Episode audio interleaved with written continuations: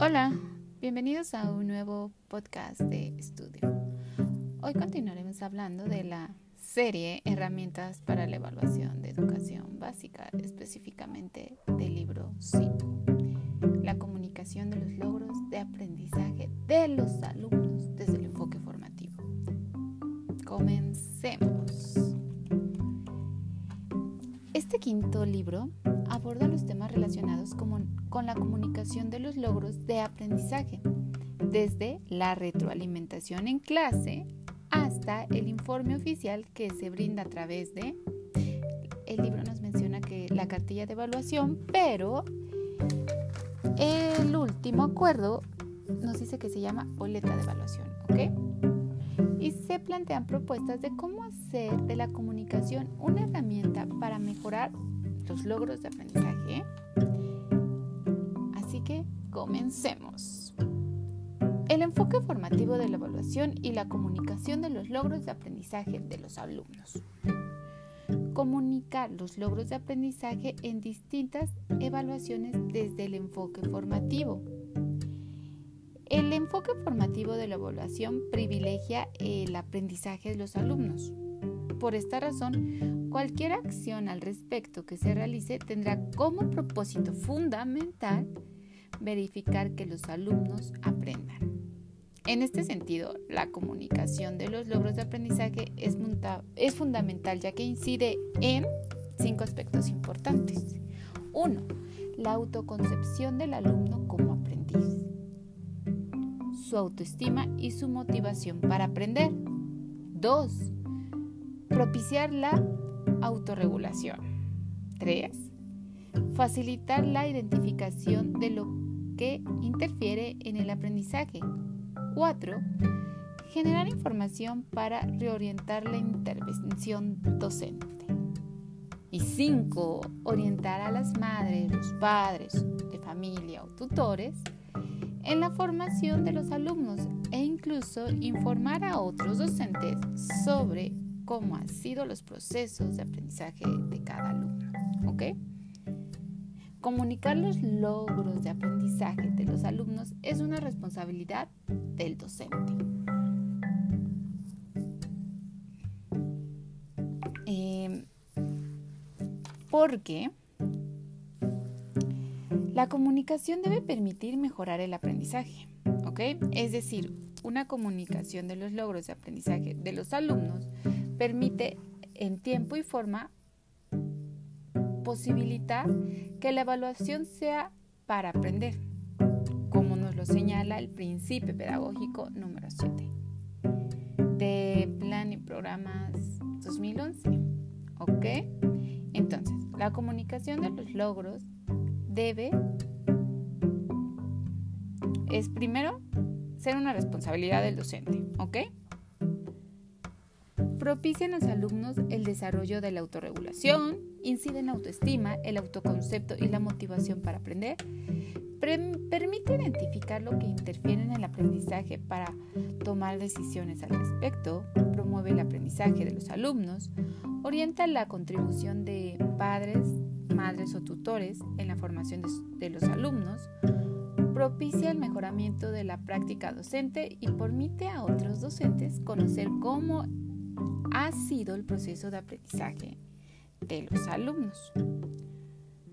Es por eso que es muy importante explicarle a los alumnos qué van a aprender y cuál es la razón de hacerlo. ¿Ok? Ese es el primer paso para introducir los resultados de la evaluación. Identificar el aprendizaje esperado. ¿Ok? Que se pretende lograr y compartirlo con los alumnos en un lenguaje claro y apropiado, acorde con el nivel de desarrollo y de aprendizaje. Permitirá a los docentes tener una precisión de lo que se espera de los alumnos y prepararlos para iniciarlos en las tareas de, de aprendizaje. ¿Ok? Entonces es muy importante siempre comunicar los aprendizajes esperados.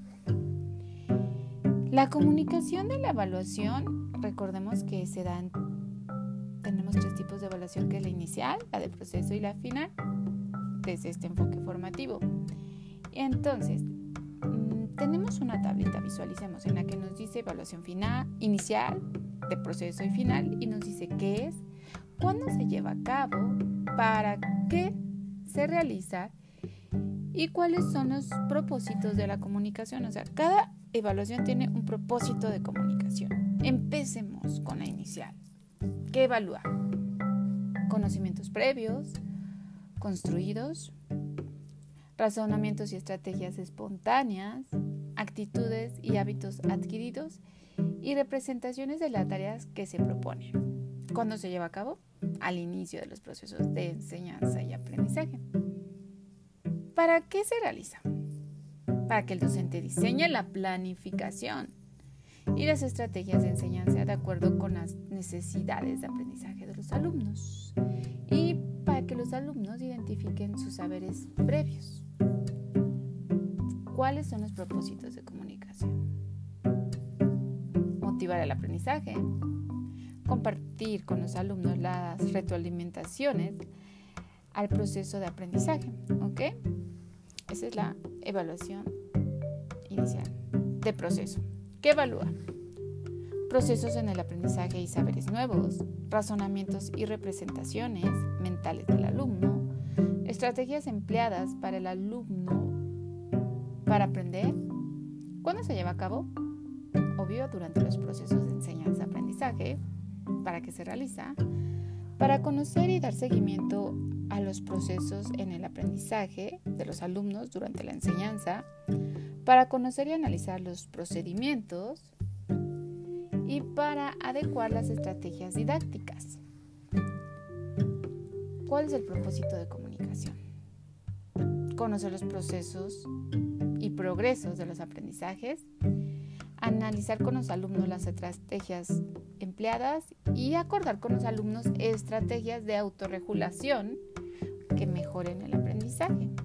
Y finalmente, la evaluación final. ¿Qué evalúa? El logro de los aprendizajes esperados, ¿ok? Es decir, la conexión entre los saberes previos y los nuevos. Aprendizajes no logrados e interferencias en el aprendizaje de los alumnos. Cuando se lleva a cabo? Obviamente al final de los procesos de enseñanza. ¿Para qué se realiza? Pues para dar seguimiento al aprendizaje de los alumnos, para adecuar las estrategias didácticas de los progresos y progresos y procesos, ¿verdad? Y para elaborar un juicio a partir de los resultados de los procesos de enseñanza. ¿Cuál es su propósito de comunicación? Establecer acuerdos para mejorar el aprendizaje, orientar el desarrollo de la autorregulación, identificar las necesidades de apoyo y sobre todo tomar decisiones. ¿Ok? Entonces, tenemos que recordar que para esto también tenemos tipos de evaluación que pueden interferir en cada uno de estos. De los tres tipos que tenemos es heteroevaluación, ya habíamos hablado de ella, que es en la que se suele emplear por los docentes para valorar los procesos en el aprendizaje de los alumnos y emitir juicios. La coevaluación que se realiza entre los alumnos. Ellos, eh, para ello es necesario que comprendan y apliquen los criterios de evaluación previamente establecidos y la autoevaluación que se realiza cuando un alumno se evalúa su propio desempeño.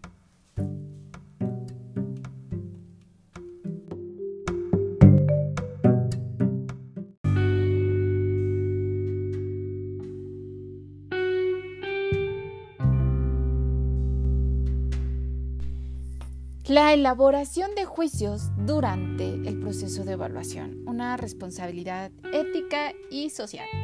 Recordemos que la evaluación contribuye a la elaboración de juicios por parte del docente acerca del logro de los aprendizajes esperados de los alumnos.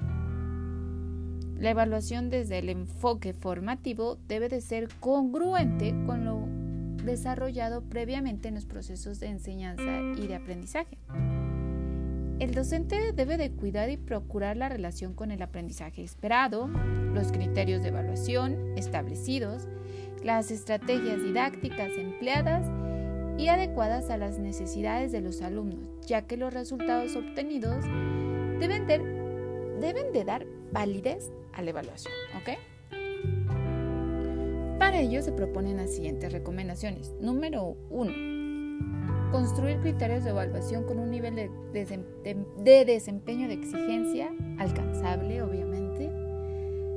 Proponer instrumentos de evaluación variados para que cada alumno sea evaluado con el que le sea más útil. Tener disposición para afrontar cada problema de forma diferenciada. Concretar compromisos de trabajo personales y de ayuda para revisarlos periódicamente. Propiciar el trabajo colaborativo. Proponer actividades en las que el alumno pueda comprobar que está aprendiendo. El siguiente subtema nos dice, la asignación de niveles de desempeño y referentes numéricos, una responsabilidad social y ética. Aquí niveles de desempeño lo relacionamos con evaluación cualitativa y referentes numéricos cuantitativa. La asignación de niveles de desempeño durante la educación básica tiene la finalidad de expresar la valoración cualitativa de los logros de aprendizaje de los alumnos mientras que los referentes numéricos la de brindar una valoración cuantitativa de los logros de aprendizaje. La asignación de ambos es fundamental para identificar los aprendizajes esperados y que son referente para la evaluación. Pero algo muy importante que debemos de recordar es que las evidencias de desempeño deben de ser relevantes, válidas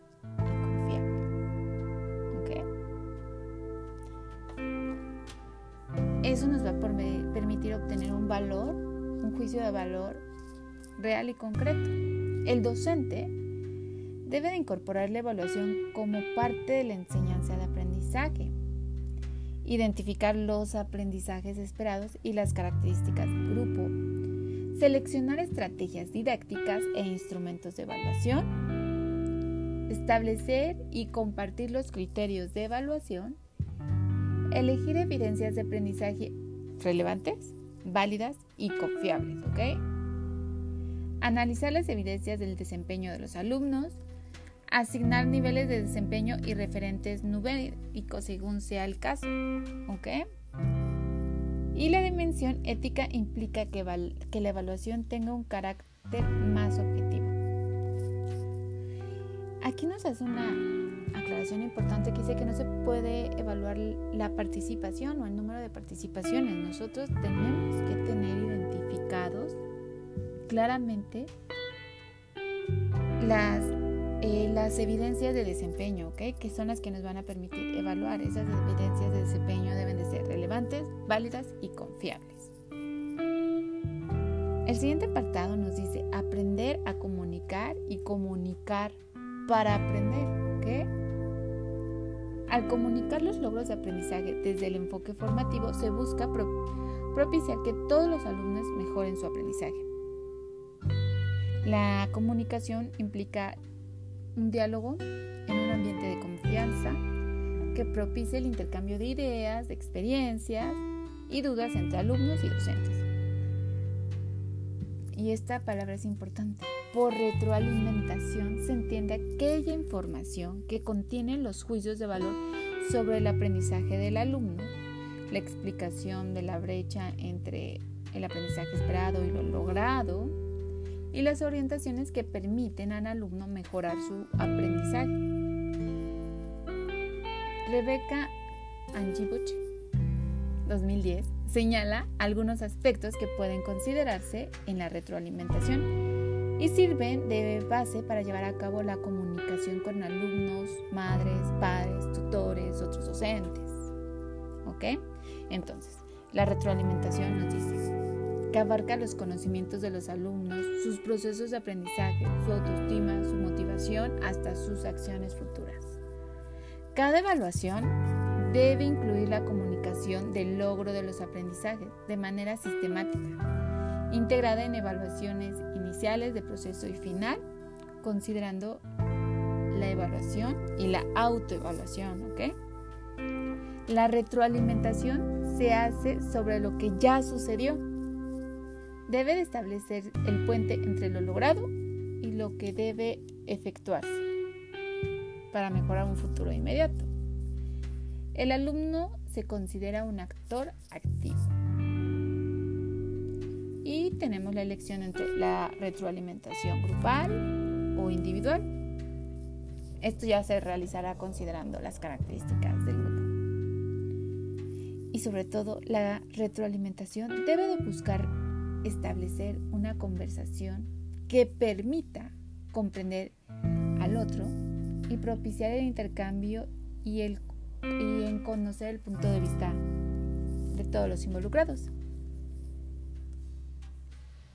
La comunicación de los logros con los alumnos, ¿ok? Tenemos que comunicárselo a los alumnos y a los padres. Con los alumnos, em, en atención a la edad de los alumnos, la comunicación con ellos debe de basarse en las observaciones de lo que el alumno ha aprendido y cómo lo ha logrado.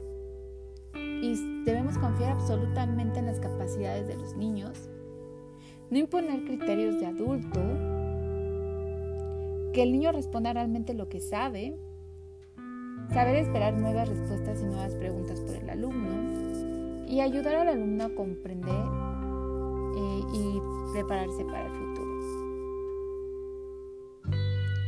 La comunicación de los logros con los padres, las madres o los tutores. Generalmente los padres de familia o tutores tienen el interés especial en información relacionada con los logros de aprendizaje de sus hijos.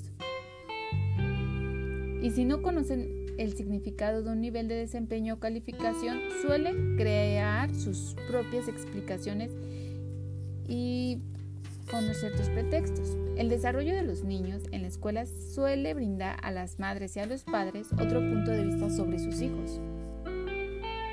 Deben comunicarse las acciones que se llevan a cabo desde la escuela, cuáles son las estrategias que se implementará o que implementa el maestro, cuáles fueron los acuerdos establecidos con el alumno y cómo ellos pueden apoyar desde casa. Debe de haber un diálogo para que ellos puedan contribuir al desarrollo de hábitos, de procedimientos, de la vida cotidiana y de actividades que favorezcan el aprendizaje. La comunicación de logros de aprendizaje y el mejoramiento de la práctica docente.